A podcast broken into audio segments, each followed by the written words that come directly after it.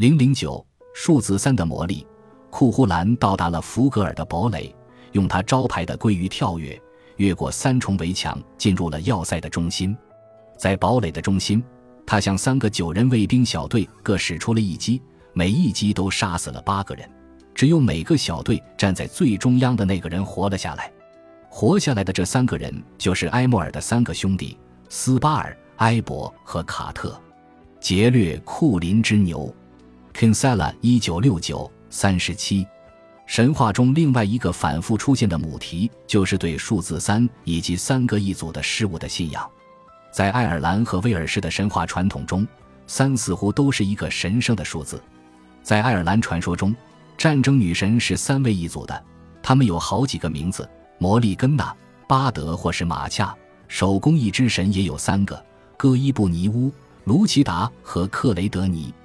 爱尔兰本身的人格化形象也被呈现为三位女神：埃里乌、福德拉和班瓦。阿尔斯特英雄库胡兰将头发编成三束发辫，杀死敌人的时候也总是三个三个地杀。在关于杀害国王的故事中，国王会以三种方式被杀：刺死、烧死和淹死。对数字三的热衷在威尔士传说中也同样有所体现。马比诺吉昂第二个分支中。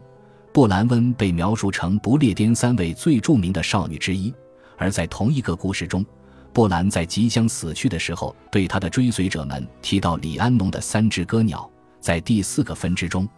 魔法师格温迪昂向他背信弃义的兄弟吉尔维随下了三重诅咒，让他的三个儿子分别变成了三种野兽：狼、鹿和野猪。和干锅一样。数字三具有特殊意义。这个主题在铁器时代及罗马时期的不列颠和爱尔兰也是非常显著的。很多石头上都刻着三个头颅。爱尔兰卡文郡克里科发现的石柱上，刻有一个长着三张面孔的人头；而位于罗马不列颠时罗普郡罗克塞特市的一座雕塑，则呈现了三个一模一样的连在一起的头颅。三副面孔的神灵这一传统形象绝不仅仅局限于爱尔兰和不列颠境内，在高卢，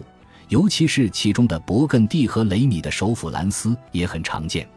除了这些三头生物之外，神灵也常常以三个一组的形式出现。在罗马不列颠，对三位母亲女神的信奉遍及各地。三个奇怪的戴着兜帽的形象，被称为 Geni i q u l a t i 即戴帽子的精灵，也经常出现在雕塑作品中。我们只能猜测数字三在凯尔特神话中的具体含义是什么，但它在这一尚未有文字记载的时代的考古记录里出现的极为普遍，因此我们可以合理的推断，后来出现的神话文献对这个数字的迷恋是有其历史渊源的。在爱尔兰涉及三女神的故事中，如魔力干的故事，很明显的一点是，只有一个真实的位格存在，尽管它有时具有三重表现。神话对数字三的热衷，无法仅仅用通过重复其强调作用来解释，因为这个数字较之于任何其他数字，存在感都过于突出，也过于被偏爱了。